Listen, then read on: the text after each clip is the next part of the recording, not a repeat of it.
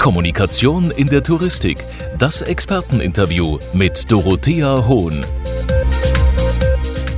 Im GCE Agenturcafé lädt die auf die Touristik spezialisierte Kommunikationsagentur Global Communication Experts Vertreter der Reiseindustrie ein, sich mit Journalisten über aktuelle Entwicklungen auszutauschen. Moderiert wird das Agenturcafé von der Geschäftsführerin Dorothea Hohn. Heute wollen wir uns mit dem Thema Urlaub auf dem Wasser beschäftigen und wir fassen das durchaus etwas größer und sagen nicht Kreuzfahrt, weil wir haben mehr als nur Kreuzfahrten, über die wir heute sprechen wollen. Es haben in den letzten Tagen Hotels, Restaurants und ähnliches mehr geöffnet. Die ersten Freizeitparks äh, werden die Türen öffnen. Kosmetik, Spas, äh, Friseure, alle dürfen schon wieder arbeiten.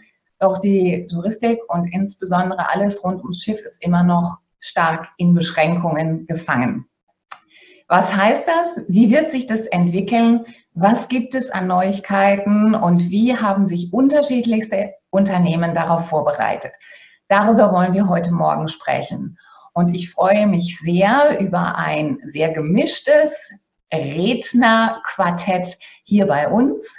Und ich fange mal gleich an mit der Vorstellung von Dr. Marie Nauheimer. Sie ist Geschäftsführerin der Primus-Linie hier in Frankfurt, Personenschifffahrt seit 1880 und zurzeit mit fünf Schiffen auf dem Main hier von Frankfurt aus ansässig. Guten Morgen, Frau Nauheimer. Schönen guten Morgen. Danke, Frau Hohn. Ich gehe weiter nach Düsseldorf. Wir bleiben noch auf dem Fluss und begrüße sehr herzlich Andrea Kruse. Sie ist COO von Viva Cruises. Die Marke noch gar nicht so alt am Markt, allerdings die Muttergesellschaft Skilla sehr bekannt und äh, Frau Kruse verantwortet zurzeit zehn Schiffe auf den Flüssen, auf Rhein, Main, Donau, Mosel, Elbe, Seine, Rhone und auch an der Ostseeküste. Viva Cruises steht für legeren Lifestyle auf den Flüssen. Guten Morgen, Frau Kruse. Guten Morgen, Frau Hohn. Jetzt wird es etwas größer und wir gehen auf die Hochsee. Ich freue mich an Bord zu haben heute Morgen Christian Verhunig. Er ist CEO von Cruise Maritime Voyage, der Muttergesellschaft von Transozean Kreuzfahrten und den meisten von ihnen natürlich am bekanntesten die MS Astor, einem Schiff mit 570 Gästen. Aber es gibt natürlich auch noch andere Schiffe in der Gruppe, die etwas größer sind und weitere kommen dazu. Guten Morgen, Herr Verhuneck. Schönen guten Morgen, Frau Horn. Hallo. Jetzt zum Abschluss gehen wir noch mal ganz in den Süden Europas, nämlich nach Griechenland. Und ich freue mich sehr, dass Theodora Dimopoulou Regional Director Continental Europe von Celestial Cruises bei uns ist, dem wichtigsten Kreuzfahrtanbieter in Griechenland mit der Heimatbasis in Piräus. Das Unternehmen betreibt zurzeit zwei mittelgroße Schiffe mit etwas mehr als 1000 bzw. 1600 Gästen. Guten Morgen, Frau Dimopoulou. Vielen Dank und guten Morgen, Frau Horn. Ja, liebe Kolleginnen und Kollegen, Frau Nauheimer insbesondere, Sie sind die Einzige, die im Moment schon Ihre Schiffe aufs Wasser gebracht hat, beziehungsweise da waren Sie, aber Sie dürfen auch wieder fahren. Alle anderen liegen noch. Frau Nauheimer, wie waren die letzten Wochen für Sie vor allen Dingen, aber wie sieht jetzt gerade das aktuelle Geschehen aus und die Zukunft auf dem Fluss? Also die letzten Wochen ab Mitte März, diese acht Wochen waren natürlich auch bei uns mit einem Betriebsverbot ähm, verbunden und ähm, die Zeit haben wir eigentlich genutzt, um ein paar äh, ja, notwendige Arbeiten durchzuführen, ein paar Reparaturarbeiten. Ähm, ähm was da so gemacht werden musste an Bord, so um die Schiffe flott zu kriegen. Und wir dürfen tatsächlich jetzt seit circa 14 Tagen wieder fahren, denn äh, die Tagesausflugschifffahrt oder die, diese weiße Flotte eben hier auf den Binnengewässern ähm, wird eben als, sagen wir mal, Freizeitkategorie Schrägstrich Gastronomie ähm, eingestuft und äh, ähnlichen ähm, Regeln unterliegen wir jetzt auch, damit wir ähm, den Betrieb wieder aufnehmen durften. Das heißt, gewisse Abstandsregeln, die eingehalten werden mussten, die Mund-Nasenschutzpflicht haben wir an Bord, ähm, ähm, Hygienemaßnahmen sind natürlich deutlich erhöht worden ähm, und wir fahren eben in diesem äh, jetzt auf unseren Fahrplanfahrten, die kleinen Rundfahrten im Stadtgebiet, ähm, Tagesausflüge. Das sind so die Dinge, die jetzt vorerst wieder erlaubt sind. Nicht natürlich die Schiene der Events und Feierlichkeiten, was ja noch verboten ist. Ja, wunderbar. Die zweite, die äh, starten wird, Frau Kruse, das sind Sie. Der, die Flusskreuzfahrt kommt deutlich früher nach heutigem Stand der Dinge. Das müssen wir ja immer einschränkend sagen, weil sich ja jeden Tag überhaupt irgendwas verändert. Aber die nächsten, die wohl fahren dürfen, werden Sie sein. Erzählen Sie mal, wie ist bei Ihnen die Situation? Wie haben Sie sich jetzt vorbereitet? Was wird passieren? Wann wollen Sie starten? Also wir selber als Viva Cruises werden jetzt unsere erste Fahrt mit der Viva Tiara von Düsseldorf nach Passau am 26.06. Äh, starten. Wir haben uns natürlich auch äh, vorbereitet. Das heißt, äh, an Bord wird Fieber gemessen von jedem Gast. Das ist wirklich auch obligatorisch. Ähm, ich sag mal, wenn die Gäste äh, über 38 äh, Temperatur haben, dann werden sie auch wirklich nicht mitgenommen. Ähm, es gibt natürlich jetzt auch einen ganz anderen ähm, Reinigungs- äh, und Desinfektionsablauf eben an Bord. Äh, das heißt, was Geländer angeht, was Türgriffe betrifft, dann gibt es die Einbahnstraßen, dann äh, Maskenpflicht an Bord äh, derzeit nach heutigem Stand eben für äh, Crew als auch Gäste. Wenn man natürlich dann im Restaurant selber äh, sitzt oder auch in der Lounge, darf man als Gast die Masken abnehmen, analog zur Gastronomie derzeit in äh, Deutschland. Und ähm, Fieber gemessen wird wirklich auch dann jeden Tag einmal ähm, am Gast und äh, mehrmals an der äh, Crew. Und wir fahren eben auch mit ungefähr 70 Prozent derzeit der Kapazitäten. Das ist jetzt so angedacht. Gut, bis wir jetzt starten, sind auch noch mal vier Wochen.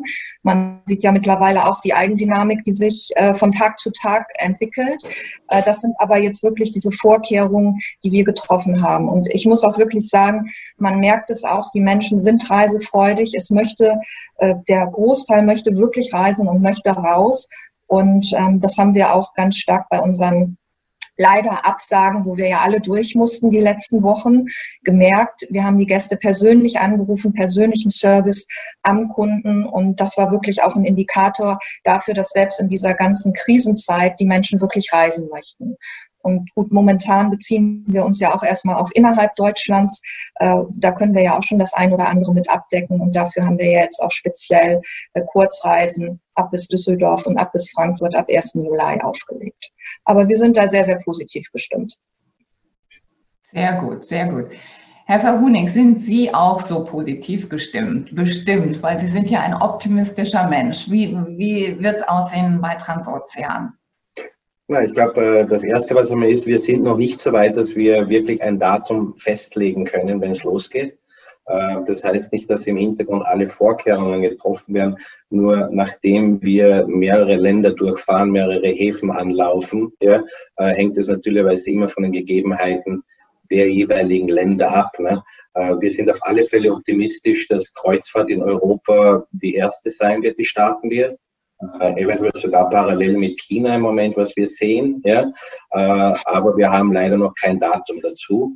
Ähm, von, sagen wir, von, von den Voraussetzungen her ähm, sind wir extrem gut aufgestellt, ja, weil wir äh, mit allen unseren Produkten in den verschiedensten Ländern, ob es jetzt Transozean in äh, Deutschland ist oder Cruise and Maritime in England ist oder ähm, Crusair Maritime Voyage in Frankreich ist, alles No-Fly-Programme haben. Das heißt, die Leute können zum Hafen fahren, die kommen sehr oft mit dem eigenen Auto, wir haben Parkplätze verfügbar.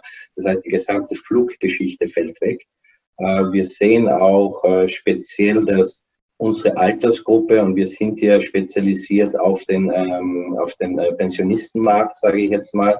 Die sind äh, gesundheitlich am, am härtesten äh, betroffen gewesen, aber sind ökonomisch am wenigsten getroffen äh, gewesen. Und wir sehen, dass da das Verlangen nach Urlaub und äh, Szenenwechsel extrem hochgeschrieben ist. Also wir, wir sehen äh, massive Umbuchungsraten. Ja, das wir Wir rollen im Moment unsere Absagen monatlich äh, und wir sehen sogar sehr viele Leute, die im Juni gerade abgesagt worden sind und versuchen auf Juli schon wieder umzubuchen. Also die Leute wollen raus, die Leute wollen Kreuzfahrt machen, die fühlen sich sicher und wohl. Uh, unsere Schiffe sind ja alle vom uh, Space Ratio her extrem gut im, Ver im, Vergleich zu vielen anderen Firmen, auch da wir uh, keine Kinder an Bord haben, dadurch nur Doppelbettkapazitäten fahren. Das heißt, wir sind grundsätzlich startklar. es ist aber trotzdem, glaube ich, für die gesamte Kreuzfahrtbranche die sage ich mal, nicht, nicht, nicht die Millionenfrage, sondern eine wesentlich höher, höher, dotierte Frage, ja, wann können wir wirklich loslegen? Und da arbeiten wir mit Häfen, äh, Behörden, sowohl national als international zusammen. Ja, die große Frage nach dem Wann. Frau Dimopolo, Griechenland war ja in Europa das erste Land, was sich eigentlich klar geäußert hat und den 1. Juli als Datum ausgegeben hat, um dann wieder Touristen zu empfangen. Sie sind ein griechisches Unternehmen. Sie sind natürlich auch die Destinationscruise ähm, und vermarkten gerade natürlich auch die griechische Inselwelt sehr. Das ist für Sie das Geschäft schlechthin. Da sind Sie zu Hause. Wie bereiten Sie sich vor? Wann Wann soll es bei Ihnen losgehen? Haben Sie schon eine etwas genauere Idee? Erzählen Sie mal, wie die Situation bei Ihnen ist. Sehr gerne. Also wir beobachten natürlich im Augenblick die, mhm. die Situation und ähm, wir werden entsprechend ursprünglich geplant zum 29. Juli. Wir werden jedoch äh, zum 30. Juli geplant starten. Die Vorkehrungen sind im volle Gange. Äh, das bedeutet aber auch eine sehr enge Abstimmung mit den örtlichen Behörden, Gesundheitsämtern, ähm, CDC auf europäischer Ebene, WHO. Also es sind ganz viele Stellen, äh, die wir konsolidieren, äh, um auch die Protokolle und die Vorgaben, die von öffentlicher Stelle äh, an uns ähm, übertragen werden, auch erfüllen können. Denn nach wie vor äh, zählt das höchste Gebot und die größte Herausforderung ist die Sicherheit der Passagiere und der Crews an, äh, an Bord. Äh, wir sind ja nicht nur in Griechenland unterwegs, sondern auch in der Türkei und auch in, in Ägypten und Israel. Auch hier bedarf es den örtlichen Behörden äh, einen hohen Abstimmungsbedarf. Ähm, wir werden mit verringerter Kapazität an Bord äh, verreisen oder loslegen. Das sehen unsere Pläne vor vor. Auch Social Distancing äh, wird ein Thema an Bord sein. Ähm, es wird im Augenblick äh, jeder Stein nochmal gedreht, um auch wirklich sicher zu gehen, dass wir äh, sowohl an Bord, aber auch äh, während Tendern und auch Landgängen äh, alle Vorkehrungen, die erforderlich sind, um ein sicheres Reisen entsprechend zu beurteilen, äh, zu gewährleisten. Parallel dazu sind wir aktuell auch schon mit unseren neuen Angeboten 21, 22 an Bord. Wir sehen, die Nachfrage ist da, sowohl für dieses Jahr als auch für die Folgejahre und hoffen, dass wir bald ähm, auch alle Regeln und Vorgaben und Protokolle äh, implementieren und entsprechend auch wir unsere Segel hissen können. Wunderbar. Danke für die erste Einstiegsrunde. Unsere Journalistenkollegen, die vollständig bei uns hier heute Morgen im Gespräch an Bord sind, haben schon erste kleine Rückfragen im Chat gestellt. Die sind aber schon beantwortet. Da ging es um diese Kapazitätsfrage. Äh, Frau Kruse, Sie hatten gesprochen von 70 Prozent Kapazität. Frau Nauheimer, Sie hatten das Thema auch schon angesprochen. Herr Verhunig, äh, wie, wie wird das bei Ihnen aussehen? Äh, die Leute wollen reisen wenn Sie denn alle buchen, können Sie mit 100 Prozent fahren, oder? Wir wissen das nicht. Das ist die ehrliche Antwort. Äh, wir wissen es nicht daher, weil es von den Behörden her noch keine Regulierungen gibt. Es gibt sehr viele Gespräche im Hintergrund. Äh, die Cruise Line International Association arbeitet eng zusammen mit den verschiedensten Ländern rund um die Welt. Ja.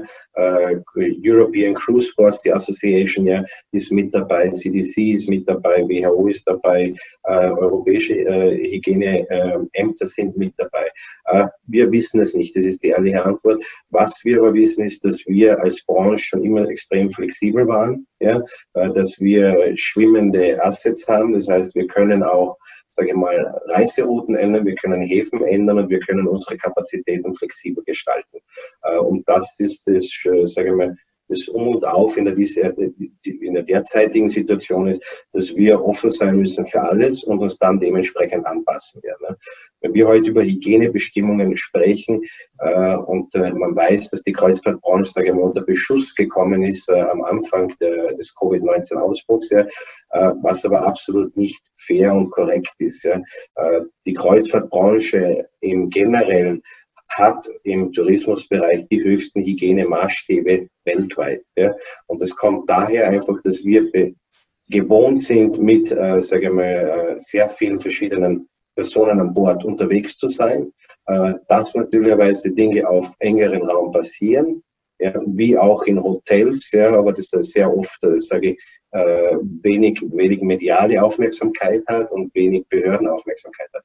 Ein Kreuzfahrtschiff, das in einen Hafen einläuft, ganz egal wo in der Welt, hat drei Behörden, die jedes Mal an Bord kommen. Das ist, die, äh, das ist der Zoll, das ist die Einwanderungsbehörde und das sind die Gesundheitsbehörden. Und erst wenn alle diese drei Behörden ihre Inspektionen abgeschlossen haben, darf der Gast überhaupt einmal erst an Land gehen. Ne? Das heißt, die Industrie ist gewohnt, auf extrem hohen Standard zu fahren. So, wenn wir dann zu dem Thema kommen, was kann ich vor der Reise machen, was kann ich während der Reise machen, ja, gibt es extrem viele Möglichkeiten. Das heißt, das, äh, ein Temperaturscreening, ein, eine, ein, ein Gesundheitsfragebogen, das ist etwas, was wir schon sehr oft und sehr lange machen. Ja.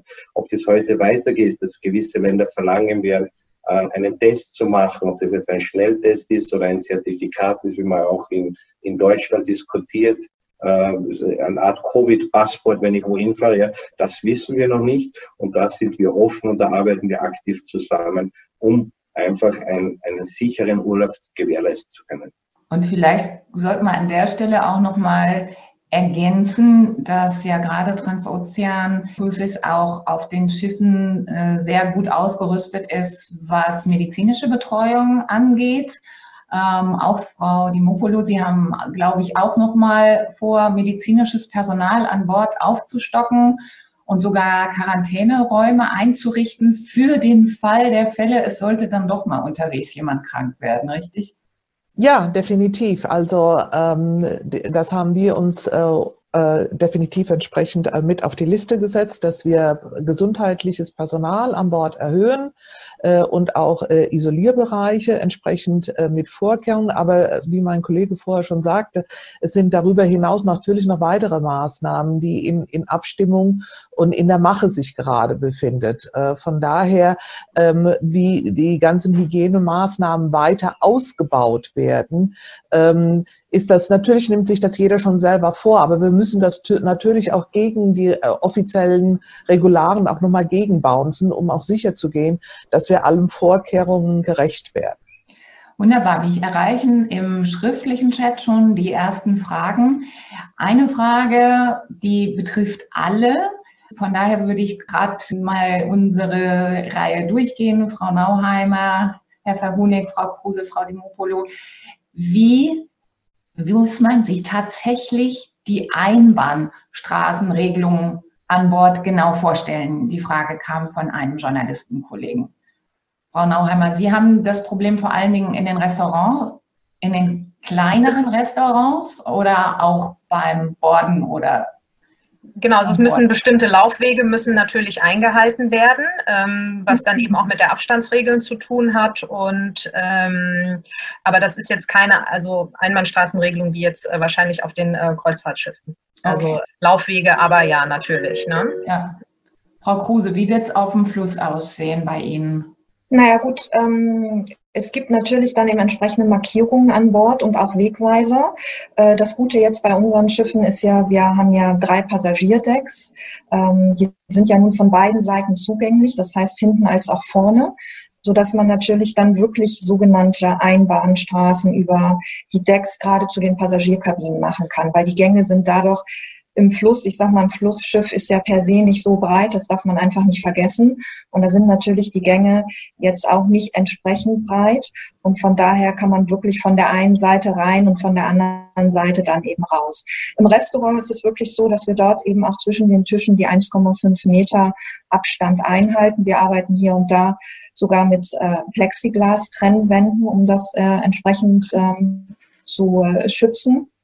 Mhm. Und ähm, natürlich müssen wir dann auch so ein bisschen äh, wieder zu, sage ich mal, älteren Zeiten zurückkehren, wo wir ähm, teilweise zwei Essenszeiten hatten, um natürlich das Ganze eben auch ein wenig zu entzerren.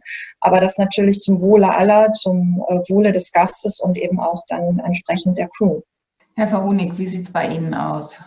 Ich glaube, Einbahnregelung selber äh, kommt speziell in der Kreuzfahrt in den Kabinenkorridoren äh, zur Anwendung, ja, oder kann zur Anwendung kommen. Mhm. Äh, wie früher gesagt, es ist noch nichts fix, fix geschrieben, ja, aber äh, man versucht natürlich neuralgische Punkte rauszunehmen, wo man gewisse Abstände nicht einhalten kann. Ne? Ähm, wenn wir diskutieren, und ich glaube, äh, so, so, so, so eine generelle Annahme, ich versuche es immer gern zu vergleichen, was ist passiert äh, nach 9-11? Ja? Nach, äh, nach den Anschlägen hat sich das Reisen im Flugverkehr geändert. Ja? Das heißt, man hatte strengere ähm, Sicherheitskontrollen. Äh, es ist umgestellt worden auf äh, das Plastiksackerl mit unseren lieben kleinen äh, Shampoos drinnen. Ja, so das ist alles relativ flott gegangen. Es ist aber auch extrem schnell von jedem akzeptiert worden. Äh, und wir sagen auch im, Tourismus allgemein, äh, in der Kreuzfahrt, äh, im, im, überall, ja, wird das Reisen vor Covid-19 und nach Covid-19 anders sein. Ja? Diese Details werden ausgearbeitet werden. Es wird sich aber jeder extrem schnell an das auch gewöhnen. Und ich glaube, speziell wir in Mitteleuropa haben ja gesehen, dass die Bevölkerung grundsätzlich vorbildlich reagiert hat. Ja, das heißt, wenn Bestimmungen draußen sind, haben sich Leute daran gehalten im, im Eigeninteresse und auch für den Schutz anderer. Ja, und das Gleiche werden wir auch im Reisen sehen. So, brauche ich ein Einbahnsystem in den Kabinen? Ja, möglich. Das heißt, ich kann nicht mehr in beiden Richtungen von meiner Kabine weggehen, sondern ich komme von einer Richtung dazu und gehe von der anderen Richtung weg, damit man einfach diese Sicherheitsabstände einhalten kann.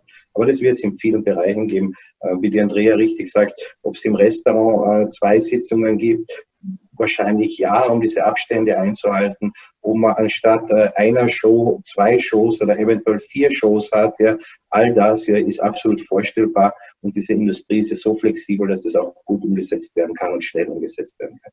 Das hört sich gut an. Frau Dimopolo, ist das bei Ihnen auch schon so in der Planung oder wie ist bei Ihnen Einbahnstraßenregelungen oder ähnliche Verhaltensmaßgaben für die Gäste? Wie sieht es da bei Ihnen aus? Also in Bezug auf die äh, Einbahnstraßenregelung ist es natürlich auch bei uns äh, logistisch und operativ umsetzbar. Wir haben also mehrere Eingänge, sowohl vorne wie auch im hinteren Bereich und äh, können das entsprechend auf den Weg bringen. In den allgemein zugänglichen Räumen werden wir auf alle Fälle den Social Distancing einführen von 1,5 Meter Abstand.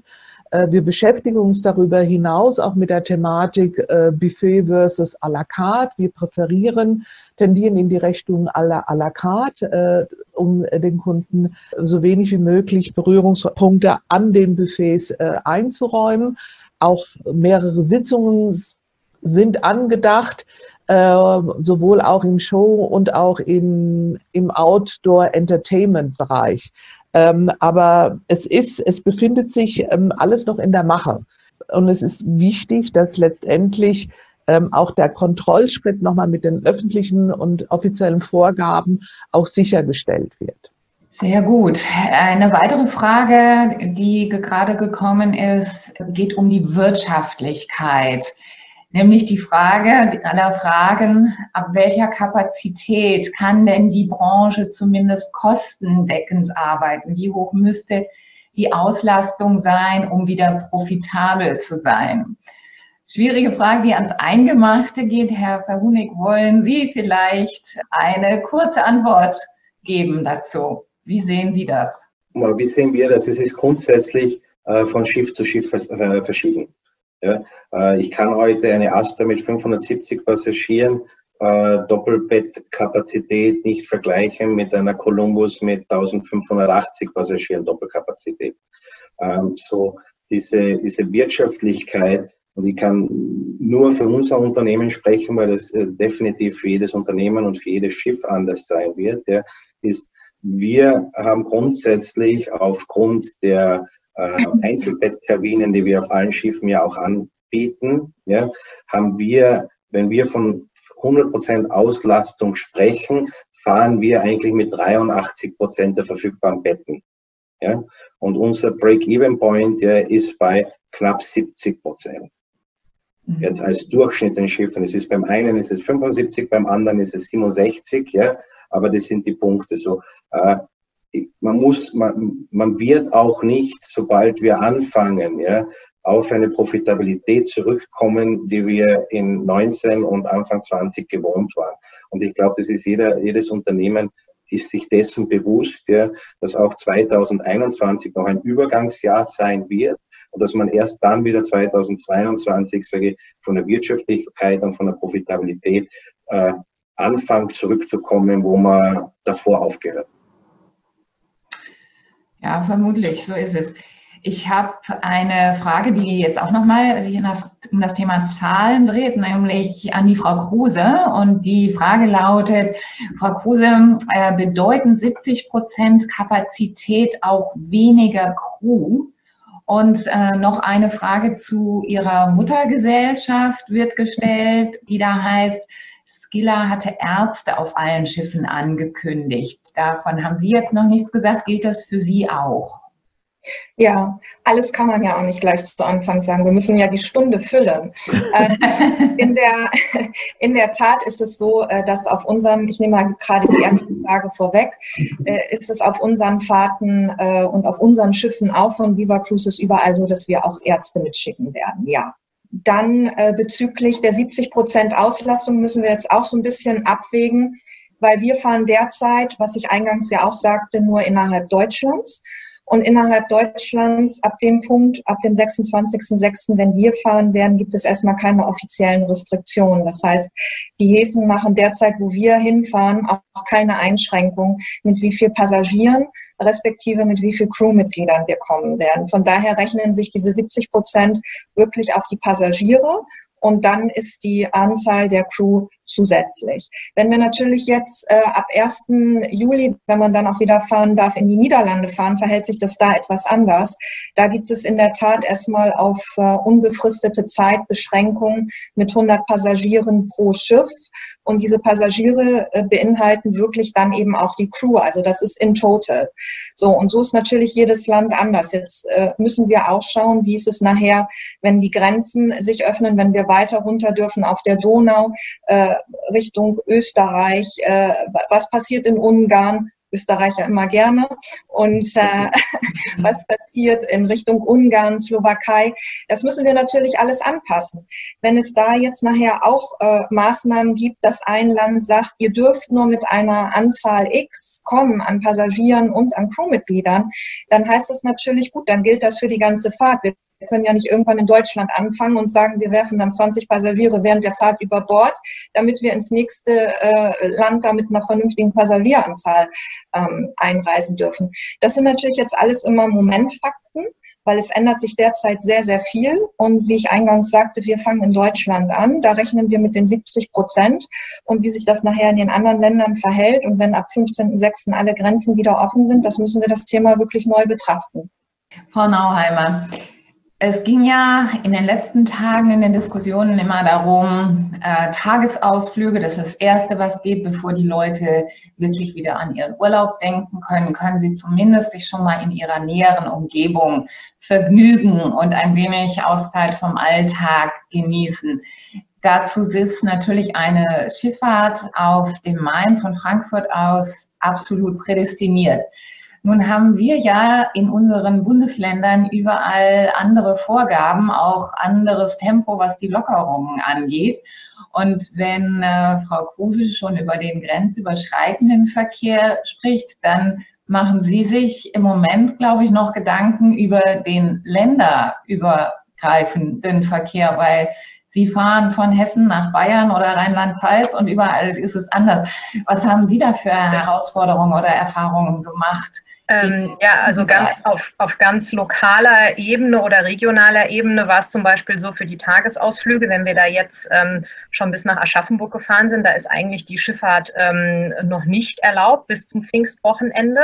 Da mussten wir quasi eine Art äh, Sondergenehmigung einholen. Ähm, wenn wir von Frankfurt aus zum Rhein fahren, Tagesfahrten nach äh, Rüdesheim zum Beispiel ähm, machen, wenn ich in Mainz in Rheinland-Pfalz anlege, habe ich äh, deut deutlich weniger wenige Beschränkungen, was die Personenzahl betrifft. Äh, in Hessen, wie gesagt, ergibt sich das ja auch teilweise aus dieser gastronomischen Regelung. Da sind wir bei einer Belegung von vielleicht 30, Prozent der normalen Kapazität. Also ähm, das sind so im Moment die Dinge, die wir auf der Strecke tatsächlich ähm, beachten müssen und ähm, ja eben auch äh, schauen, ähm, wer sind denn so die Menschen, die das jetzt erstmal wahrnehmen, dieses Angebot. Und wir sehen, das sind tatsächlich eigentlich eher die so jüngeren Familien mit Kindern. Und bei uns bleibt eigentlich dieser Anteil von ähm, älteren Senioren ähm, noch sehr zurückhaltend, beziehungsweise bis gar nicht, bucht auch nicht irgendwie für den Sommer Sommer solche Ausflüge vor tatsächlich. Das sind bei uns die, ähm, ich sag mal, 30- bis 50-Jährigen, die eben Kinder haben und nach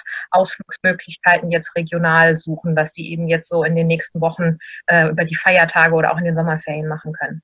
Ja, interessant. Die, die Älteren haben Zeit und Geld, die wollen es dann richtig krachen lassen. Die wollen nicht nur eine Tagesfahrt, die wollen dann gleich eine richtige Kreuzfahrt machen. Genau. Sei es eine Woche auf dem Fluss oder sei es eine Woche Hochsee. Interessant. Es gibt neue Fragen und damit eröffnen wir vielleicht auch einen weiteren Fragenkreis. Es geht nämlich jetzt um das Thema Preisgestaltung. Äh, wie wird sich das entwickeln? Konkrete Frage vom Experten, sollte man nicht jetzt die Preisgestaltung an die reduzierte Auslastung anpassen? Das wird ja jeder verstehen. Eine spätere Änderung dürfte weitaus schwieriger sein. Wie, wie sehen Sie das in Sachen Preisgestaltung? Wird Kreuzfahrt eher billiger oder teurer aufgrund der Herausforderungen, denen Sie gegenüberstehen? Herr Verhunig, wie, wie planen Sie Preise? Ich glaube, die Preisgestaltung sofort anzupassen ist etwas, was nicht möglich ist. Ja? Speziell in unserem Bereich, weil wir ja extrem weit vorausgebucht sind. Uh, unsere Gäste buchen im Schnitt elf Monate vor Abfahrt. Ja. Das heißt, wir schauen heute schon auf uh, knapp über 45 Prozent Auslastung für 2021. Ja. Das heißt, diese kurzfristige Anpassung wird es bei uns nicht geben. Uh, wird Kreuzfahrt teurer oder billiger? Ich, glaub, ich, glaube, die, ich glaube, man kann dazu heute keine definitive Antwort geben, ja, weil es einfach darum geht, welche Rahmenbedingungen hat Kreuzfahrt? Und das, was wir vor, vorgehend schon besprochen haben, wir kennen diese Rahmenbedingungen nicht. Wir können uns darauf vorbereiten, was eventuell kommt, aber wir kennen es nicht. Entschuldigung. Und sobald diese Rahmenbedingungen feststellen, dann wird, wird das Bastel, sage ich einmal, rundherum gebaut werden. Äh, und äh, auf das, auf das, auf das warten wir. Wie sieht es in Griechenland aus, Frau Dimopolo? Werden sich bei Ihnen die Preise verändern? Also, ähm, im, also die ganzen Maßnahmen heißen ja nicht unweigerlich, dass es äh, Preisveränderungen gibt. Im Augenblick sind wir mit Frühbucher-Specialen im Markt draußen. Äh, es ist in der Tat sehr, sehr früh, um zu sagen, wo geht die Fahrt in der Kreuzfahrt, was das preisliche Segment betrifft. Aber natürlich spielen da unterschiedliche Komponenten äh, eine, auch in Zukunft eine Rolle. Und äh, im Augenblick ähm, schauen wir, wie sich der Markt entwickelt, wie die Maßnahmen äh, äh, sind, die dazu äh, erforderlich sind, wie die Auslastungen sind, wie, wie sieht es mit dem Hedgefonds aus. Also es sind ganz, ganz viele Komponenten, ähm, die da hier, äh, die hier eine Rolle letztendlich äh, mitspielen. Und noch zum Abschluss auf dem Fluss, Frau Kruse, wie sehen Sie das Thema Preisgestaltung? Was kommt da auf die Gäste zu? Ja, ich glaube, ähm, ich stimme da absolut zu. Also momentan, und äh, das haben wir uns natürlich auch schon überlegt, es ist sehr vermessen, jetzt schon zu sagen, in welche Richtung geht das oder wie passen wir an. Ähm, wir sind natürlich auch schon mit unserem Programm 21 draußen. Wir verkaufen auch 21. Äh, ich glaube, fatal wäre es jetzt, ähm, wenn man einfach durch diese ganze Situation, die uns natürlich alle sehr erschüttert hat, äh, anfängt, äh, ein Preisdumping, also sei es nachher für den Hochseebereich als auch für den Flussbereich. Ich glaube, das äh, wird uns allen noch viel, viel mehr schmerzen. Und äh, ganz klar steht für mich auch im Vordergrund, es ist ein Nachholbedarf da. Ich glaube, diesen Nachholbedarf sollte man bestmöglichst und konstruktiv nutzen. Ähm, und den können wir auch nutzen, wenn wir da vernünftige Preise machen. Vernünftige Preise meine ich mit einer gesunden Balance. Also weder jetzt ähm, äh, komplett äh, nach oben als auch nach äh, unten. Und das haben wir jetzt mit unseren Kurzreisen auch, wo ich ähm, meine, dass wir da wirklich ein gutes Preismodell äh, auch für die Kurzfristigkeit in den Markt gegeben haben, ohne um jetzt gleich Kellerpreise zu haben. Und ich glaube, das ist auch, auch sehr, sehr entscheidend für uns alle, damit wir uns nicht die komplette Branche als auch den Markt nachher langfristig wirklich ruinieren. Es gibt direkt eine Zusatzfrage, die an Sie geht, die nämlich da lautet, wie wurden die neuen Kurzreisen ab Düsseldorf und Frankfurt angenommen? und äh, akzeptieren die Gäste die Hygienemaßnahmen wie Maskenpflicht oder schreckt das eher ab? Äh, nein, also die äh, Kurzreisen, wir sind ja nun offiziell seit zwei Wochen damit draußen. Wir haben da ja auch äh, eine offizielle Pressemeldung zu rausgegeben. Äh, das wurde ja auch, ähm, finde ich, sehr, sehr gut aufgenommen im Markt, auch sehr, sehr weit gespielt.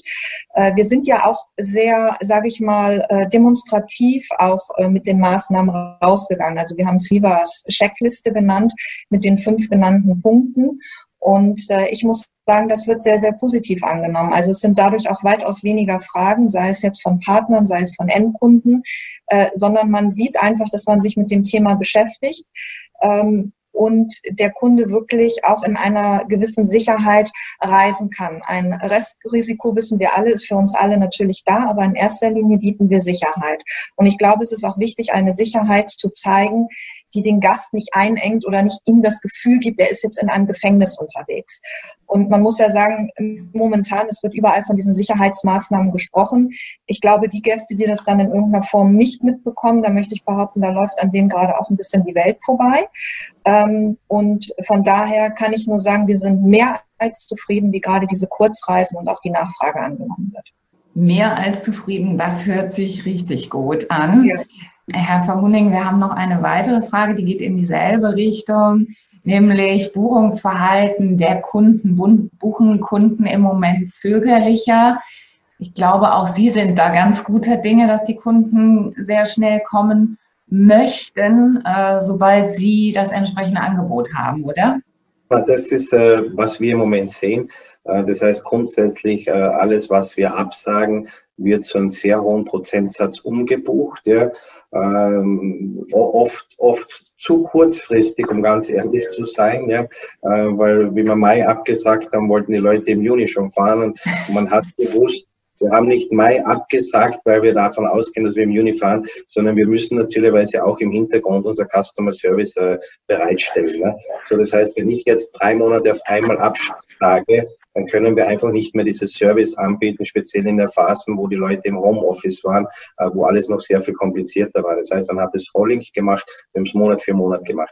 Äh, wir sehen den Bedarf da, die Leute wollen reisen. Ich glaube, es ist so ein bisschen diese dieses Gefühl draußen, wir wollen uns etwas gönnen. Ne? Und wir sehen das weltweit eigentlich, das Reisen und jetzt nicht nur auf, auf Kreuzfahrt oder, oder auf Fluss äh, äh bezogen, das Reisen nach der Grundversorgung ja, das oberste Interesse der Leute sind. Das heißt, jetzt einkaufen zu gehen und vielleicht noch einmal ein neues Paar Schuhe zu kaufen oder ein neues Kleid ja, äh, oder, oder die Handtasche für die Frau, steht relativ weit hinten im Moment in den Umfragen weltweit, sondern das Reisen und wegzukommen und dann Szenewechsel zu geben und etwas für, für mich und meine Person und meine Seele zu tun, steht ganz, ganz oben. Und das spüren wir im Moment. Äh, das ist auch ländermäßig unterschiedlich. Ja. Das heißt, in, in Deutschland muss, äh, haben wir gesehen, dass es etwas langsamer oder relativ abrupt abgebrochen ist und jetzt wieder anläuft. Ja. Äh, was auch damit zu tun hat, dass der Anteil des Reisebürosverkauf bei uns sehr hoch ist. Ja. In vielen anderen Ländern haben wir gesehen, wie der Lockdown gekommen ist, dass die Buchungen raufgeschossen sind, weil die Leute Zeit gehabt haben, vom Computer zu sitzen äh, und etwas auszusuchen und das Online-Booking dort viel weiter verbreitet ist. Ne. So, das ist unterschiedlich, aber äh, zahlenmäßig sehen wir, also in England zum Beispiel sind wir knapp zwei Prozent über den Buchungen vom letzten Jahr für heuer versus heuer fürs nächste Jahr. In Deutschland sind wir klein wenig zurück. Also ich glaube, das ist auch sehr flexibel und das wird sich mit den Lockerungen relativ rasant ändern. Wobei das sind ja jetzt schon zwei sehr positive Aussagen und nur ein klein wenig zurück ähm, ist ja nun auch positiv. Frau Dimopolo, können Sie das für Griechenland und Ihr Unternehmen auch so unterstreichen? Sind Sie da auch so positiv, was die Buchungszahlen jetzt für die baldige Zukunft angeht? Also wir haben, ähm, wir sehen sehr, sehr gute Buchungseingänge für 2021. Äh, 2020 ist das Buchungsverhalten für Neubuchungen noch etwas zurückhaltend. Das hängt aber auch zusammen mit dem unsicheren äh, Flugverkehr, welche Strecken sind denn dann letztendlich offen? Wir haben äh, unsere Quellmärkte stark aus den Vereinigten Staaten, Europa, äh, Asien, Australien. Also da sind unterschiedliche Abhängigkeiten äh, auch äh, vorhanden und gegeben. Trotz alledem sehen wir eine hohe Nachfrage. Unser neuestes Produkt ähm, und unsere Kampagne ist extrem gut angenommen worden auf dem Markt.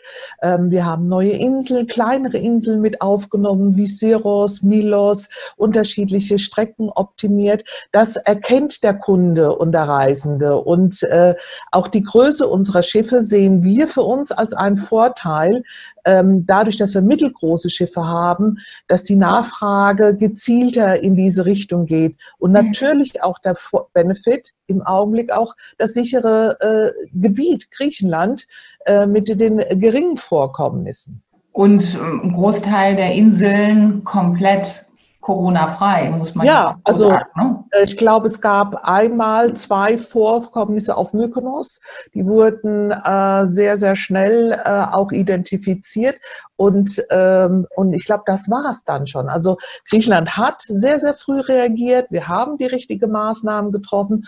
Und ähm, wir öffnen aktuell auch jetzt zum Beispiel diese Woche Restaurants ähm, und das öffentliche Leben nimmt wieder Gestalt an. Wunderbar. Sie haben ein Stichwort gegeben. Auch da erreichte mich jetzt gerade wieder eine Frage im Chat. Das ist nämlich die Frage der Routenplanung. Und ich glaube, das betrifft Sie alle. Äh, fangen wir doch mal hier noch mal im lokalen Bereich an. Frau Nauheimer, ähm, Sie sind jetzt nicht so wahnsinnig frei in der Routengestaltung, aber ich glaube, auch Sie müssen ein wenig im Tagestourismus Ihre Routenplanung anpassen, richtig? Also genau, bei uns ist das Fahrgebiet natürlich vorgegeben. Bei uns übernachtet ja niemand. Das heißt, man muss äh, tagsüber oder abends äh, natürlich wieder gut zurückkommen. Wir haben die Taktung ähm, der kleinen ähm, Sightseeing-Touren eben im Stadtgebiet deutlich auseinandergezogen, weil sie halt zwischendurch ähm, immer wieder dann äh, im ganzen Schiff desinfizieren, Handläufe, Tische, Toiletten etc. Also insofern die Abfahrten ein bisschen zurückgenommen worden. Und nein, aber ansonsten ist, hoffen wir eigentlich eben auf diesen Tagestourismus, ähm, regionale Ausflügler, die eben jetzt die Region ähm, sozusagen ja Hessen, Rheinland-Pfalz, Bayern, so hier in der näheren Umgebung ähm, doch wahrnehmen wollen, sage ich mal. Und da müssen wir unsere Angebote eher tatsächlich äh, umstrücken im Vergleich jetzt zu, was die ähm, Kollegen hier aus der ähm, Kreuzfahrtsbranche sagen, ähm, bei uns ist es zwar noch dieselbe Fahrtroute, aber wir müssen gucken, was bieten wir noch an Bord, vielleicht anderes oder ähm, dass wir da eben eigentlich die, die ähm, ja, sagen wir mal, Gäste generieren oder noch ähm, ausschöpfen können. Frau Kruse, Sie haben es vorhin schon gesagt, sehr erfolgreich laufen jetzt schon die neuen Produkte, die neuen Fahrten, die Sie aufgelegt haben, ab Düsseldorf, ab Frankfurt und was da sonst noch kommt. Geben Sie doch noch einen kleinen Ausblick für dieses Jahr. Äh, welche Routen werden tatsächlich realisierbar sein? Worauf können sich potenzielle Gäste freuen? Also ich glaube, derzeit ist es so, dass wir ähm, Stand heute und wie sich ja die Entwicklung auch zeigt innerhalb Europas und wenn wir ein bisschen weiter ins Jahr reingehen oder auch in den Juli, August, dass wir gar nicht mehr ganz so viele Fahrpläne oder Routen anpassen müssen. Ähm, das betrifft auch gerade unsere ersten, die wir jetzt fahren, äh, auch zum Beispiel auf der Elbe oder oben nachher auch die äh, Ostsee, Stralsund, Stralsund. Ähm, gut, unsere äh, vier Nächte Kreuzfahrten sind halt neu aufgelegt worden Dennoch glaube ich auch, dass wir selber eben die traditionelle Donau, die sieben Nächte ab Anfang äh, Juli, denke ich, fahren können. Das ist ja auch noch wieder ein Moment hin. Ähm, und falls sich dann irgendwas aussteht, ja eben auch noch ähm, Reisen bis zum Schwarzen Meer. Das ist ein anderes Thema. Aber auch da bin ich bis August, September eigentlich relativ positiv gestimmt. Aber das Gute ist ja im Flussbereich, wir haben natürlich ähm, da schon eine Flexibilität und können da auch sehr, sehr schnell anpassen. Also da sprechen wir von einem Zeitfenster von unter 24 Stunden. Ich meine, momentan ist es eh äh, noch ein etwas leichteres Thema, was jetzt auch Steigerproblematik hier oder da angeht. Ähm, da wir ja alle nur begrenzt unterwegs sind, ähm, ist da natürlich jetzt derzeit auch ein anderes Aufkommen. Äh, wir merken aber ganz stark, dass die Kunden wirklich für August, September, Oktober noch buchen und auch die Reisen, die wir jetzt ganz normal im Programm bei uns, also bestehende Reisen, wo wir noch Rechts, äh, Restkapazitäten haben, dass die Kunden buchen. Und ich glaube, alles andere äh, müssen wir wirklich auch, man muss es leider Gottes so sagen, wir müssen so ein bisschen derzeit auch von Tag zu Tag leben. Ich glaube, es wäre auch fatal, wenn wir jetzt anfangen, Dinge, die in acht, zehn oder zwölf Wochen sind, komplett umzuändern, wenn sie dann nachher doch so stattfinden. Also ich glaube, momentan ist da so ein bisschen ja die, die Ruhe gefragt, äh, um das ganze Thema leider an der einen oder anderen Stelle auch ein bisschen aussitzen zu müssen, weil eine andere Chance haben wir gerade gar nicht, weil wir auch nicht wissen, in welche Richtung es äh, vielleicht in einer Woche gehen wird. Ich glaube, das ist die größte Herausforderung dieser Krise an uns alle. Die Situation ändert sich täglich und wir müssen täglich neu darauf uns einstellen und neue Ideen entwickeln und äh, reagieren, agieren, ähm, so wie Sie gesagt haben. Herr Verhunig, eine weitere Frage kommt für Sie. Die schließt daran an, natürlich zum einen auch jetzt Routenplanung. Ähm, was hat sich auf der MS Astor in der Routenplanung verändert? Und es geht aber auch weiter mit der Frage, hat die Pandemie Auswirkungen auf die Dienstzeit der Astor bei Transozean, bleibt sie länger in der Flotte und kommt gegebenenfalls die Ida Pfeiffer, ein neues Schiff, was für nächstes Jahr geplant ist, kommt die gegebenenfalls etwas später? Kann ich keine definitive Antwort darauf geben, ja, äh, weil, wie schon vorangesagt, es geht alles darum, wann können wir wieder anfangen. Wir haben ja den Vorteil als Unternehmen, dass wir auf verschiedensten Märkten fahren. Ja, äh, das war ja ganz wichtig auch im Aufbau des Unternehmens, dass wir nicht von einem Markt abhängig sind. Das heißt, dass wir auch flexibel Tonnage zwischen den Märkten verschieben können, äh, um einfach das Unternehmen äh, profitabel dastehen zu lassen.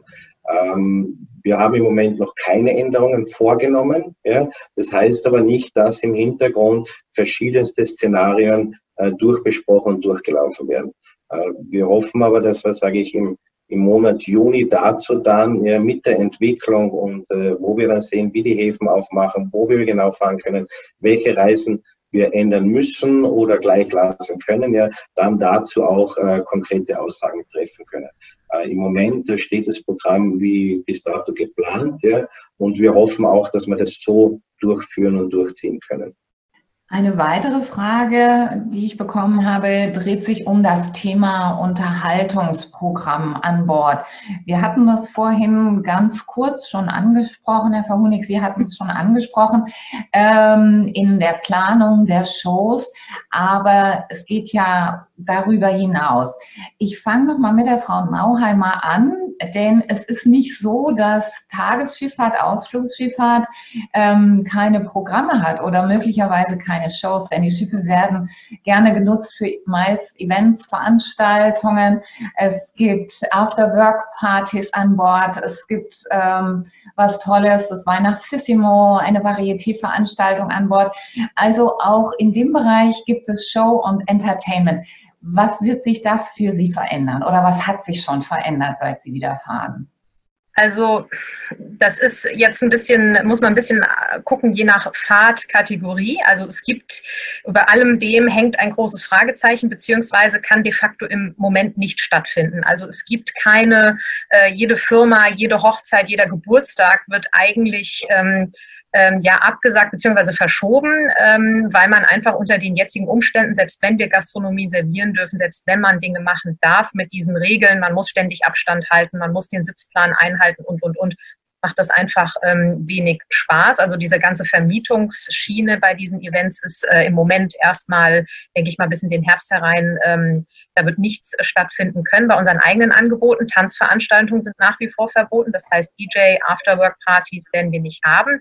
Wir ändern dann, die, dann zum Beispiel das Konzept, dass es eben äh, so Chill-Out-Touren geben wird, eben auch mit entspannten Essen, kühlen Getränke, schönes, schöne Atmosphäre vor der Skyline Frankfurts bei Mainz und Wiesbaden, ähm, aber eben, aber auch mit mit halt etwas Hintergrundmusik, aber eben nicht, die nicht zum Tanzen einlädt. Ansonsten führen wir jetzt auch schon mal einen Sonntagsbrunch durch, aber serviert, nicht mit ähm, Buffet, einfach diesen, um diesen Auflagen zu entsprechen. Wir tasten uns da so ein bisschen ran, was ist wirklich möglich und was wird vor allem auch vom Kunden angenommen und dann wird das eben der Herbst-Winter zeigen, was wir dann wirklich machen dürfen, ähm, wie viele Gäste kann man dann wirklich mitnehmen und ist es auch realistisch umsetzbar, denn selbst wenn man eine Show planen würde an Bord, Varieté-Show, muss es ja trotzdem dann ähm, ähm, von den Abständen zwischen den Gästen, wie die sich das anschauen etc. gewährleistet sein. Und ähm, wir haben ja eben nicht die Möglichkeit, ähm, verschiedene äh, Shows am Abend, sagen wir mal, hintereinander anzubieten. Das würde ja den Zeitrahmen dann völlig ähm, sprengen. Also da ist noch ein großes Fragezeichen drüber, wie man das dann tatsächlich ab Herbst ähm, bewerkstelligen kann.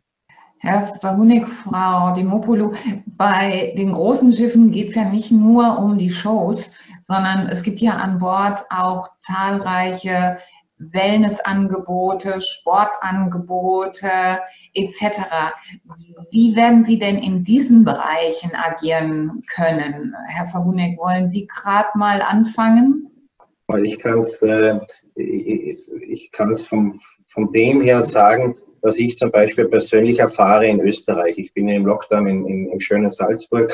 Äh, wenn wir über Veranstaltungen sprechen, heute in der Früh wurde die Pressemitteilung ausgegeben, dass die Festspiele in Salzburg stattfinden werden. Sie werden stattfinden verkürzt und sie werden stattfinden mit reduzierten Kapazitäten. Das heißt, wenn ich heute in eine Oper gehe, dann wird es, wird es darauf hinauslaufen, dass ein Platz dazwischen frei bleibt.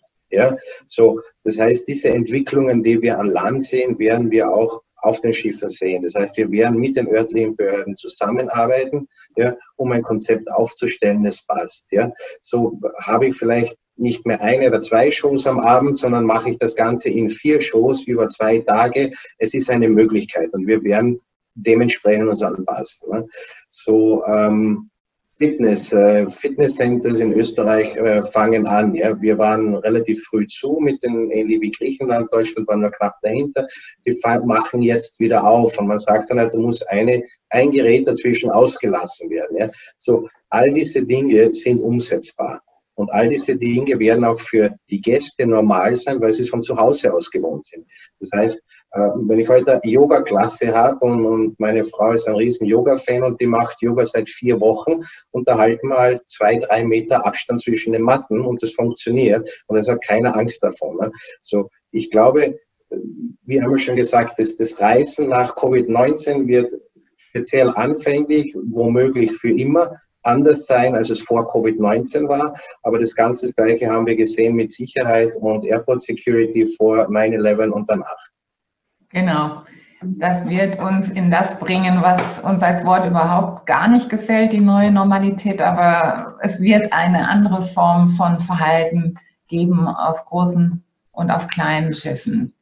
Frau Simopolo, noch eine Ergänzung von Ihrer Seite zu dem Themenkomplex? Ja, also auch wir, äh, wir gehen die Richtung, äh, vorbehalten natürlich noch weiteren Auflagen, was mein Kollege ja vorher schon sagte, da gibt es auch noch Behörden, aber wir planen zu entzerren, kleinere Shows, kleinere, äh, für kleinere Gruppen das anzubieten, viele Aktivitäten nach außen hin zu verlagern.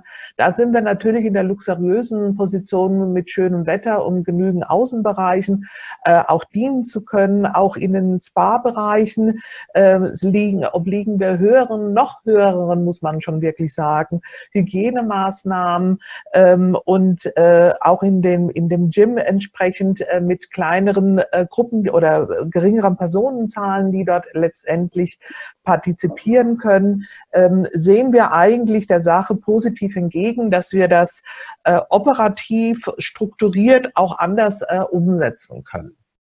Vielen Dank. Ich komme nochmal auf den Fragenblock von vorhin zurück, denn da gibt es nochmal Bedarf. Ähm, die Frage lautet, Leser haken immer wieder sehr konkret nach zum Thema Hygienemaßnahmen, Mundschutz etc. Welche Konzepte gibt es, um Maskenpflicht, Einbahnstraßenregelungen und ähnliches an Bord durchzusetzen? Denn natürlich gibt es immer Menschen, die meinen, für sie gelten die Regeln nicht oder sie wollen nicht einen großen Umweg laufen, wenn sie ihre Kabine erreichen möchten und vielleicht in der Nähe des Treppenhauses auf einem großen Schiff sind. Ähm, wird Crew an Bord sein, mehr Crew, die das dann tatsächlich überwacht. Und es gibt noch eine weitere Frage, die auch genau in diesem Themenkomplex dazugehört, die nämlich heißt, können Sie etwas dazu sagen, ob Kunden Angst vor der Ansteckung beziehungsweise vor der Quarantäne haben, haben Kunden explizit deshalb bei Ihnen Reisen storniert?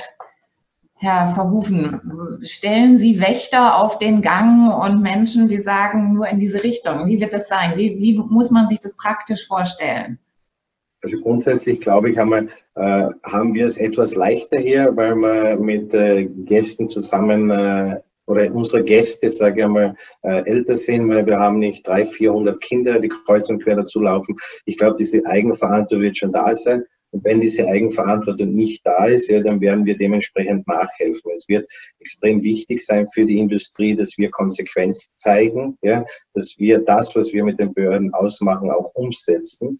Ja, äh, und deswegen auch, da war frühere Frage, werden wir weniger Crew haben? Also ich sehe definitiv nicht, dass wir weniger Crew haben werden. Wir werden äh, wahrscheinlich die gleiche Anzahl, wenn nicht sogar mehr Crew haben, speziell in der Anfangsphase, ja, damit sich das alles einläuft. Ja. Ähm, so, ich glaube nicht, dass wir jetzt die Polizei an Bord haben werden, ja?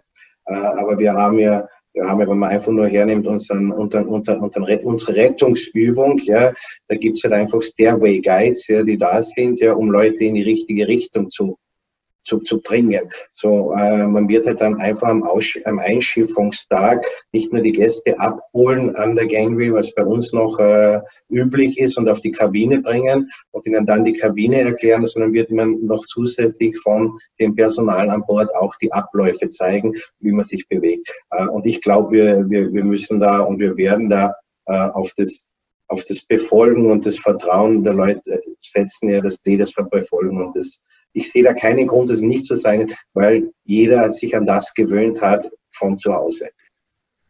Genau, und bis es dann tatsächlich losgeht, dann äh, sind die Leute noch mehr daran gewöhnt. Frau Kruse, wird das auf dem Fluss genauso sein oder haben Sie die Viva Cruise Polizei an Bord? ich denke ja, jeder Gast, der bei uns allen bucht, bucht ja auf freiwilliger Basis. Und ähm, da hoffen wir natürlich genauso, dass die Gäste sich dementsprechend auch verhalten. Ich muss aber ganz klar sagen, ich glaube, wenn nachher da Gäste völlig quer schießen, da muss man dann als Reederei oder als Veranstalter in dem Moment dann auch handeln. Und wenn gar nichts mehr geht, muss man wirklich auch einen Gast von, von Bord verweisen oder vom Schiff verweisen, weil es geht nachher um unser aller gemeinsamer Weg hier, den wir für die Branche einschlagen müssen und auch einschlagen wollen. Und äh, wenn da Gäste nicht äh, mitmachen oder mitmachen wollen, ja gut, dann haben sie nach meinem Empfinden dann auch nichts auf dem Schiff zu suchen, weil damit gefährden sie dir die restlichen Passagiere, damit gefährden, äh, gefährden sie die Crewmitglieder und ein Stück weit auch unsere Branche. Und das finde ich ist nicht vertretbar und das können wir auch nicht verantworten, geschweige denn, dass wir uns das auf lange Sicht alle leisten können. Frau Dimopolo, Sie haben jetzt eine relativ internationale Klientel an Bord, nicht nur die vielleicht braven Deutschen oder auch gar nicht braven, weiß ich ja gar nicht. Ähm, was glauben Sie, wie wird das sein? Denn ich glaube, das Wichtigste für uns alle ist ja, wir wollen ja weiterhin Gastlichkeit, Herzlichkeit, Urlaubsgefühl und alles, was mit unserer wunderschönen Branche positiv verbunden wird, transportieren und uns das natürlich auch nicht durch allzu strenge Regeln kaputt machen lassen. Wie, wie handeln die Griechen das? Naja, zu einem ist es, es ist ja an gemeinschaftlich, im gemeinschaftlichen Interesse die Situation und die Lage, äh, sich in der Lage, sich zu bewegen. Wir, wir setzen auf Schulung unserer Mitarbeiter, äh, die auf allen Ebenen den Protokollen, die auf, äh, Auflagen entsprechend bewusst und bekannt sind und mit offenen Augen und Ohren auch äh, am Schiff vorbeigehen. Letztendlich im, im Schiff sich auch bewegen und letztendlich auch den Kontakt zu unseren Gästen suchen, sollte es der ein oder andere äh, Gast vielleicht äh, übersehen haben.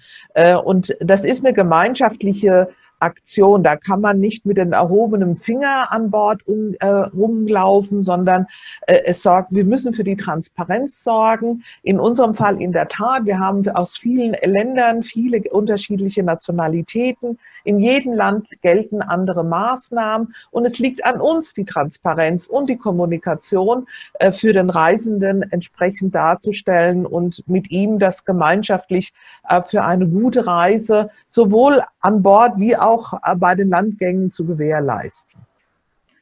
Wunderbar, das beantwortet, glaube ich, ganz gut eine weitere Frage, die wir haben.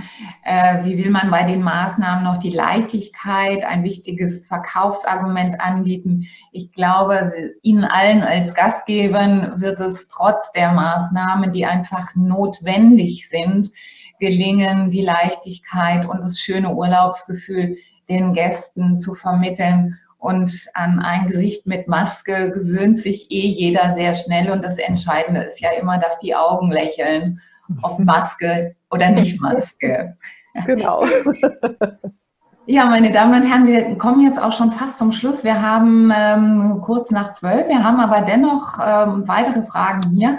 Eine möchte ich auf jeden Fall jetzt noch stellen. Die ist jetzt schon wirklich sehr, sehr zukunftsgewandt, nämlich Herr Verhuneck, Sie sind der Nächste, der ein neues Schiff in den Markt bringt. Aber äh, wenn es jetzt wirklich um Neubauten geht, glauben Sie, man muss in Zukunft Schiffe anders bauen? Ja, ich glaube, das äh, das, das, das geht sehr weit voraus. Ja. Äh, ich glaube, äh, die, meisten, die meisten Teilnehmer von der Presse wissen, dass äh, wir, glaube ich, ein Orderbook äh, am Markt haben bis 2025. Ja. Äh, ich glaube, die Schiffe sind heute nicht gebaut, dass sie nicht Corona-konform sind. Äh, das heißt, äh, man wird sicher schauen, dass man in gewissen Bereichen Verbesserungen eventuell mitbringt. Aber grundsätzlich sind die Schiffe so gebaut, dass man diesen Standards durchaus erfüllen können. Und ich komme auf das zurück, was ich früher gesagt habe. Die Hygienebestimmungen und die Sicherheitsbestimmungen in unserer Branche sind extrem hoch und sind wesentlich weiter fortgeschritten zu alles, was wir im Land haben. Das heißt, da muss ich die Frage zurückschmeißen, müssen wir sämtliche Hotels äh, auf der Welt umbauen, ja, damit wir Corona-neutral sind? Und ich glaube, äh, man wird mir zustimmen, dass die Antwort dazu Nein ist, sondern wir müssen unsere Abläufe anpassen und das wird überall so sein. Und äh, da sehe ich jetzt nicht äh, unbedingt einen neuen Trend zu einem anderen Schiff. So. Wunderbar. Das war ein inhaltlich gutes Abschlussstatement. Jetzt kommt noch eine letzte Frage, die wir noch im Chat haben. Ähm, die wird Sie freuen. Die kommt nämlich von einem Journalisten, der fragt, was wären die Wünsche aus der Tourismussicht an die Medien? Wie können wir helfen? Das ist doch meine Frage und ich glaube, damit können wir sehr schön unsere heutige Runde beenden. Frau Nauheimer, was wünschen Sie sich? Ein Wunsch an die Medien. Darf ich den anderen Vorrednern erstmal den Vortritt lassen, bitte zu der Frage? Oh ja, natürlich. Gut. Frau Kruse, was wünschen Sie sich? Was wünschen wir uns?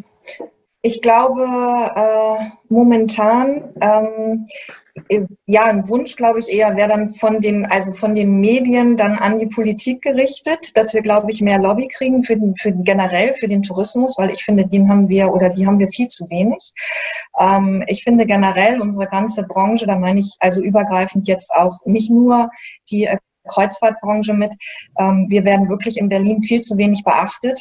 Und wenn ich das jetzt mal wieder runterbreche auf uns, auf die Kreuzfahrtbranche, ähm, wir werden da auch wirklich sehr, sehr alleine gelassen mit den Maßnahmen, wie wir uns hier jetzt in irgendeiner Form zurechtfinden müssen. Was sind die Restriktionen? Was sind die Vorkehrungen, die wir, glaube ich, und ich glaube, das können wir alle unterschreiben, primär auch versucht haben, in unserem eigenen Kreis, äh, natürlich mit anderen Reedereien, in irgendeiner Form jetzt umsetzen zu können, damit wir jetzt gerade, muss ich jetzt auch sagen, im Flussbereich jetzt in irgendeiner Form auch wieder anfangen können. Und das finde ich eigentlich sehr, sehr bedauerlich, weil es gibt da natürlich Branchen, wo zu Anfang sehr das Augenmerk darauf gerichtet wird und nach wie vor das Augenmerk darauf gerichtet wird.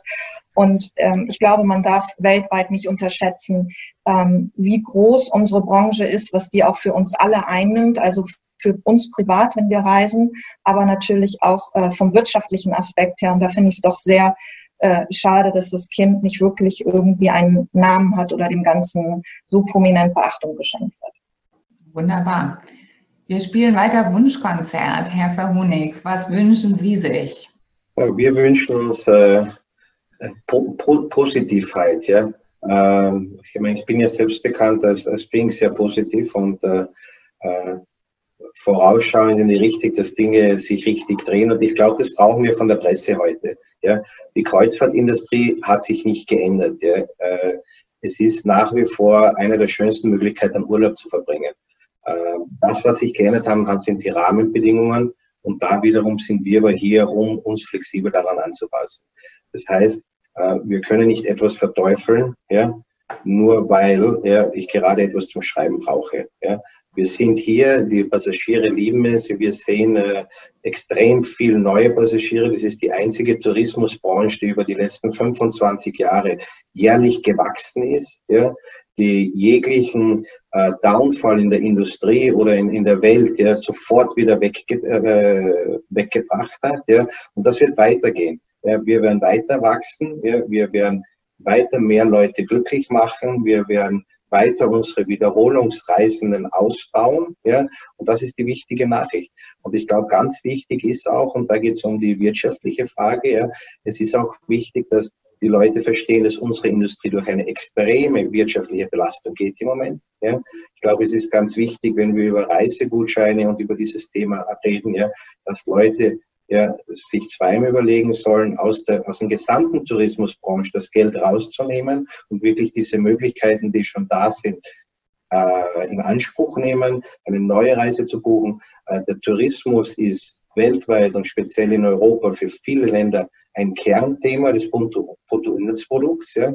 Und wenn dieser Tourismus ja abgestellt wird, ja, dann wird es Probleme geben, die weitaus größer sind, als wir uns alle vorstellen können. Das heißt, wir müssen positiv ans Thema rangehen und wir müssen positiv sehen, welche Rahmenbedingungen wir schaffen, damit wir das weiter sicher und gut durchführen können. Ja, also das heißt erstmal, Frau Dimopolo, und wahrscheinlich schließen Sie sich an, wirklich kritisch, konstruktive, aber vor allen Dingen positive Informationen die von den Medien an sowohl die Leser als Konsumenten, aber natürlich auch an die Politik transportiert werden. Das ist wichtig, das ist vermutlich auch für Sie wichtig. Gibt es von Ihrer Seite einen noch weiteren Wunsch, den Sie äußern wollen? Äh, nein, ich kann das nur unterstreichen, dass eine transparente Kommunikation letztendlich zwingend erforderlich ist mit dem positiven Signal, dass mit den richtigen Maßnahmen ein sicheres Reisen für alle gewährleistet werden kann. Und äh, dass, dass wir unseren Verantwortungen allen sehr, sehr bewusst sind und die Auflagen und die Hygienemaßnahmen äh, exorbitant bereits heute schon hoch sind. Äh, und wir als, als Industrie uns agil den Themen anpassen, äh, sowohl als auf nationaler als auch auf internationaler Ebene. Und das Gleiche kann ich auch nur richten, bitte, an, an, auch an die Regierung Wirtschaftlichkeit. Da hängen allein in der, in der Kreuzfahrtindustrie weltweit 1,2 Millionen Jobs hinten dran. Das ist nicht einfach so von der Hand zu weisen. Von daher ist das auch nicht einfach nur ein schönes Dahergesage, sondern wir sind uns in der Tat bewusst, dass wir Maßnahmen ergreifen müssen und diese letztendlich auch mit unseren Gästen sinnvoll und transparent äh, auch austauschen und kommunizieren. Fantastisch. Ein Schlusswort aus Frankfurt. Also ähm, ganz kurz, ich glaube, es sind zwei Wünsche. Einmal uns helfen, das Vertrauen wiederherzustellen bei unseren äh, Kunden oder in der Gesellschaft, dass es eben sicher ist, dass es ähm, schön sein kann, eben zu reisen, egal ob kurz oder lang. Ähm, und das Zweite ist, ähm, äh, eben zu gucken, ähm, vielleicht ja, also bei, vor allem uns in der Bundesrepublik Föderalismus-Thema Ungleichbehandlungen aufzudecken. Also was mich sehr erschreckt ist, wie unterschiedlich die ähm, Bundesländer äh, äh, eben Maßnahmen äh, umgesetzt haben oder Auflagen ausgeben. Und das ist vor allen Dingen, wenn sie in einem Reisenden oder auf dem Fluss sind, äh, Gewerbe, ähm, überschreitet man schon die Bundesgrenze, hat sich dann mit unterschiedlichen Dingen auseinanderzusetzen und so Ungleichbehandlung macht es halt in unserem Gewerbe, so klein wir auch sind, auch wahnsinnig schwer. Wenn ich eben jetzt zu den Kollegen nach Bayern gucke, die ersten drei Wochen später, als wir zum Beispiel starten dürfen, da ist denen wieder einiges doch ähm, ja, entgangen, sagen wir mal, an Einnahmen und ähm, das ist nur eine Kleinigkeit, aber dass man doch äh, eben ja, länderübergreifender für Branchen äh, denkt und man sich nicht bei, bei der Bundeslandüberschreitung dann über andere äh, Dinge Gedanken machen muss. Ja, vielen Dank. Ich glaube, damit ist das Schlusswort einhellig. Jeder braucht die Unterstützung der positiven Berichterstattung, aber auch natürlich der ganz klaren Berichterstattung. Die Leser müssen an die Hand genommen werden. Leser sollten einfach erfahren, wie gut die Industrie vorbereitet ist auf die Kreuzfahrt, egal auf welcher Art von Gewässer. Jeder nimmt seine Verantwortung mehr als ernst und Kreuzfahrt ist weiterhin sowohl auf dem Fluss als auch auf der Hochsee eine wunderbare Art, Länder, Menschen zu entdecken und gleichzeitig aber in einer sehr sicheren Urlaubsumgebung seine Zeit zu verbringen. Wenn wir damit heute ein Stückchen dazu beigetragen haben, das klarzustellen, dann würde ich mich sehr darüber freuen. Wir sind zum Ende gekommen. Wir haben schon die ersten Dankesmails hier bei mir im Chat mit einem herzlichen Gruß an Sie alle, mit einem herzlichen Dankeschön für diese tolle Veranstaltung, dieses neue Format und diesen vielen Inspirationen, die es heute gegeben hat allen, die dabei waren, inklusive Journalisten mit vielen, vielen, vielen spannenden Fragen im Chat, sagen wir ein herzliches Dankeschön nach Deutschland, nach Österreich und auch in die Schweiz, denn aus allen drei Ländern waren heute Morgen die Kolleginnen und Kollegen dabei. Ihnen als Redner ein herzliches Dankeschön. Ich wünsche Ihnen einen wunderschönen Tag und bis bald und auf Wiedersehen. Schöne Grüße aus Frankfurt an Sie alle. Kommunikation in der Touristik. Dieser Podcast wird Ihnen präsentiert von Global Communication Experts.